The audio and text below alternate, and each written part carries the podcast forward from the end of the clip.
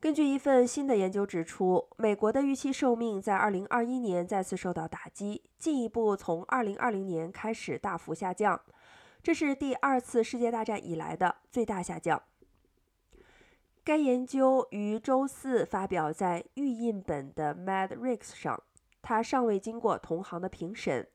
研究指出，美国人的预期寿命在2020年下降了近1.9年，